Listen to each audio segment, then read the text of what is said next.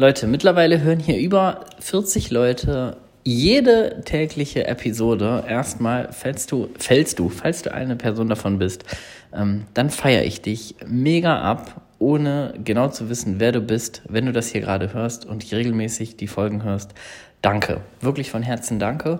Und jetzt mache ich mal einen kleinen Teaser, bevor ich dir hier in dieser Episode ähm, meinen persönlichen Einblick in viele Schnapsideen meines Lebens gebe. Ähm, Falls du diesen äh, Podcast hier über Spotify hörst, ähm, dann wäre es mir eine Ehre, wenn du dir die Mühe machst und wirklich sagst, hey, in der einen oder anderen Folge ist echt ein bisschen Mehrwert dabei, mal ähm, bei iTunes den, Pod, äh, den Podcast zu öffnen. Ähm, vielleicht hast du ja iTunes sowieso installiert. Falls nicht, mach dir bitte nicht so einen Riesenumstand. Aber wenn du auch ähm, die Apple Podcast App hast äh, oder über iTunes hörst, dann würde ich mich mega freuen, wenn du dem Podcast hier eine Bewertung schreibst und ich habe mir vorgenommen, in den nächsten Episoden immer mal eine Bewertung äh, vorzulesen, um auch was zurückzugeben davon. Das heißt, ihr könnt auch sehr gerne äh, direkt euren Insta-Account damit reinschreiben und was ihr macht oder sowas. Dann werde ich euch auf jeden Fall hier nochmal mit erwähnen. So, und jetzt, oh, jetzt klingelt hier die Kirche los, wenn ich loserzählen will. Aber nur einmal sehr gut. Ähm, es ist äh, ein wunderschöner Donnerstag, 20.15 Uhr und ich bin motiviert von meinen beiden Mentoren, Timo und Sascha vom Online-Business-Podcast, ähm, die äh, so ein paar Einblicke gegeben haben in der aktuellen Folge, die jetzt nicht nur darum ging, aber ein paar Einblicke gegeben haben, was die auch schon mal so versucht haben im Bereich Online-Business und das Scheitern und so dazugehört. Und ich glaube, das Scheitern auf dem Weg zum Erfolg dazugehört, das brauche ich hier keinem erzählen.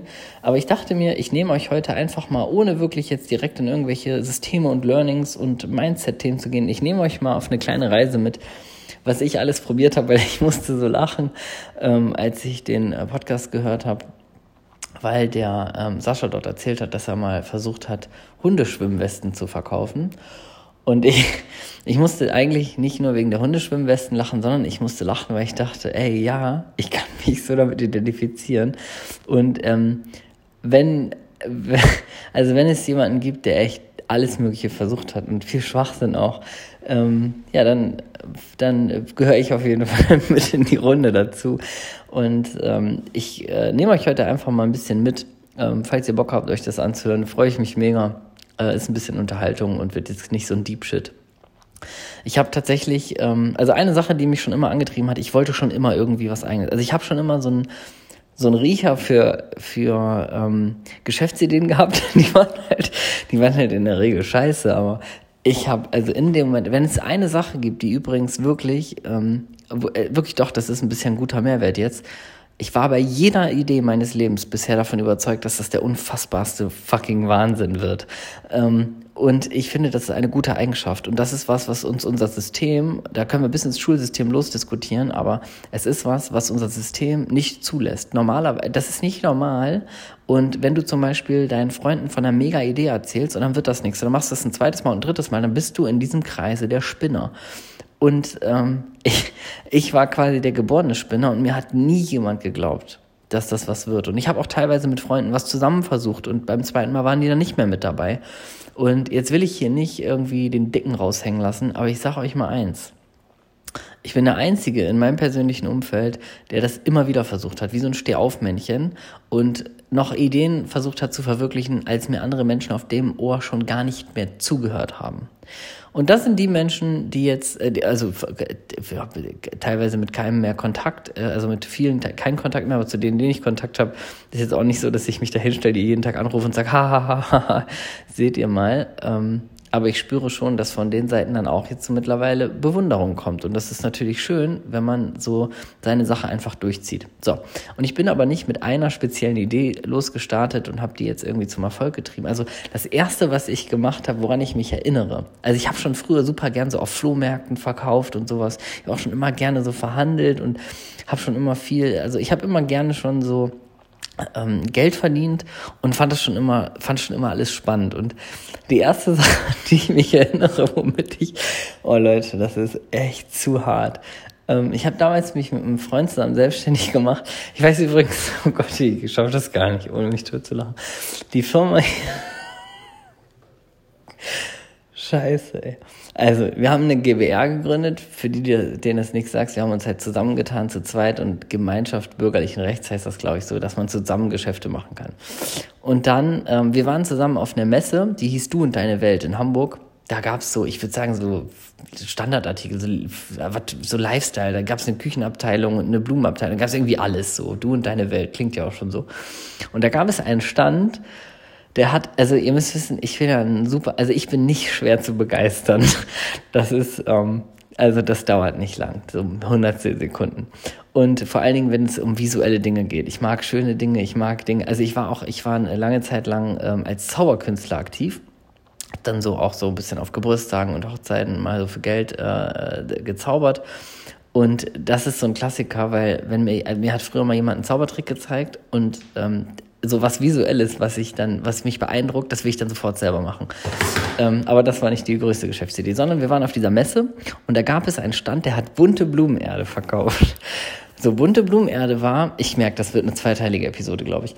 Ähm, bunte Blumenerde war so, das war so Granulat. Das konnte man kaufen, die Packung kostete 10 Euro. Da waren so zwei Röhrchen und das war so trockenes Granulat. Das hat man dann so in Wasser eingeweicht und dann hat das seine Menge ungefähr verhundertfacht. Das wurde dann so Gelee, wie so, wie so Sülze, also richtig so wie große Eiswürfel, aber die waren so wie Gummi.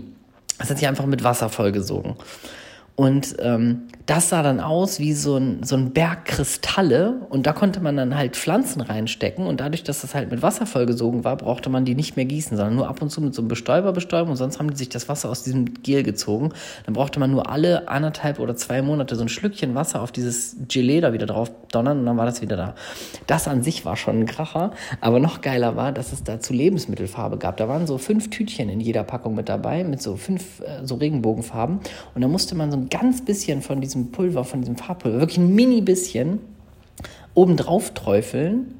Und wenn man das dann so geschüttelt hat, dann ist das wuff, wie so ein magischer Effekt. Auf einmal alles rot geworden oder alles blau oder alles grün. Und dann haben die da so Regenbogenschichten gestapelt. Leute, das hat mich beeindruckt. So, ich wollte das sofort haben, ich wollte das verkaufen, ich wollte damit der Star werden, weil ich dachte, das gibt's noch nicht. Und dann haben wir den Typen angesprochen, ja, wie können wir das, wir wollen das auch haben und wir wollen damit uns selbstständig machen und so. Wir waren sofort Feuer und Flamme. Dann hat er uns eingeladen in Hamburg-Alsterdorf ein Tag später, ein Tag nach dieser Messe, nach diesem Messeding, waren wir auf einmal bei diesem Typen, der total zwielichtig schon erschien, aber wir waren halt völlig blind. Und der hat uns dann gesagt, wir können 2000 Pakete davon kaufen, zu je 1 Euro. Gekauft haben wir das auf der Messe übrigens für 10 Euro pro Paket. So, das heißt, wir dachten schon mal, wir sind schon gemachte Millionäre, ne? Und dann sind wir mit dem Opel Astra meines Kollegen da runtergerattert, haben den Kofferraum vollgeladen, haben 2000 Euro uns überall geliehen bei unseren Eltern und so und haben gesagt, wir machen uns jetzt selbstständig. So, und bis dahin war das eigentlich gar nicht so unrealistisch, aber das Ding war halt, wir, wir sind stolz wie Ausgang. Wir saßen in diesem Opel Astra, Leute, ohne Scheiß. Ich, wir dachten, wir haben, wir haben Goldklumpen im Kofferraum. So überzeugt waren wir von unserem Erfolg. Lange Rede, kurzer Sinn. Wir haben dann gedacht, wir gehen damit auf Flohmärkte und bauen dann halt diesen Messestand nach. Wir haben uns im Obi Holz zuschneiden lassen. Wir haben einen Messestand gebaut. Wir waren auf Flohmärkten. Das sah aus, Also wirklich, normale Flohmärkte, Tapeziertisch, wir hatten so einen richtigen Stand. Wir haben so verschiedene Ebenen gebaut und das so mit Decken alles bezogen und so. Wir haben eine Stunde morgens aufgebaut. Das sah aus im Ikea, diesen ganzen, diesen Bambuskram geholt und wir haben dann jeden Tag, da, wir haben dann auf dem Flohmarkt so Live-Vorführungen gemacht, wie das so die Farbe ändert und so. Ich weiß gar nicht, ob ich euch schon mittlerweile aufgehängt habe, weil das muss man irgendwie erlebt haben. Auf jeden Fall haben wir selbstverständlich auf dem Flohmarkt nicht 10 Euro bekommen, dann haben wir irgendwann 7, dann haben wir so auf 5 runter, dann haben wir keinen Bock mehr gehabt. Wir standen uns die Beine im Bauch auf so einem Flohmarkt. Lange Rede, kurzer Sinn, 1800 von diesen, dann haben wir es bei eBay noch versucht, da haben wir dann festgestellt, das geht überhaupt nicht. Dann haben wir irgendwann festgestellt, dass auf den Packungen gar nicht wie auf der Messe Wasserkristalle drauf stand, sondern Kristall Wodny, also der polnische Originalname davon. Und dann haben uns so, wir haben bei eBay dann irgendwie so 20 Pakete verkauft und das dann immer verschickt und dachten, jo, hier, das fühlte sich an wie ein Online-Business.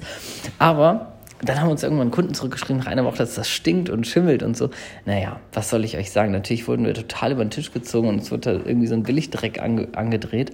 Und 1800 Pakete standen dann bei meinem Papa in meinem Elternhaus im Keller, bis der mir irgendwann, ich glaube so nach fünf Jahren, hat er gesagt, ja, soll die ganze Scheiße und dann hat er das alles weggeworfen. Ja, ähm, das war also ähm, unsere erste Idee, aber davon haben wir uns natürlich nicht aufhalten lassen. Und die Firma, ich habe es am Anfang gleich gesagt, die Firma hieß übrigens New Ideas, weil wir natürlich dachten, das ist innovativ. Ne? Da habe ich damals mit Photoshop noch so mit so einer cleveren Schriftart, so ein Logo-Design, haben wir uns Visitenkarten drucken lassen. Und wir waren die Vertreter von New Ideas. Ich meine, come on, was geht ab? Ähm, und ähm, Leute, ohne Scheiß, wisst ihr, was wir machen? Ich mache an dieser Stelle Schluss. Das ist eine Idee gewesen. Äh, Frage noch, wie alt war ich da? Ich glaube, ich war da 19. Ich bin jetzt äh, 35. Ja, ich 19 muss ich ungefähr gewesen sein. Und das war Idee Nummer eins. Und die ist im Vergleich zu dem, was danach noch alles gekommen ist, echt noch richtig gut gewesen. Und ähm, damit ich die Folge hier nicht sprenge, belasse ich das bei der Folge, weil die sollen hier snackable bleiben. Und ich habe jetzt eine Bitte. Wenn ihr sagt, ey, das war echt unterhaltsam, davon gerne mehr und ihr wollt da noch mal so ein bisschen die weiteren Ideen, die ich realisiert habe, hören, dann habt ihr jetzt echt eine Aufgabe. Ich weiß, ich sage das öfter mal, schick, schick, mir irgendwie ein Emoji, wenn du dies, wenn du das willst, aber wirklich, schick mir bitte bei Insta, geh jetzt zu Instagram, öffne die Nachrichten äh, zwischen mir und dir und schicke mir eine Blume, ein Blumen-Emoji, damit ich weiß, dass du diese Folge gehört hast. Und wenn ich mehr als zehn Blumen-Emojis bekomme, dann packe ich dir richtig wilden Geschichten aus. In diesem Sinne, ich wünsche dir einen fantastischen Abend.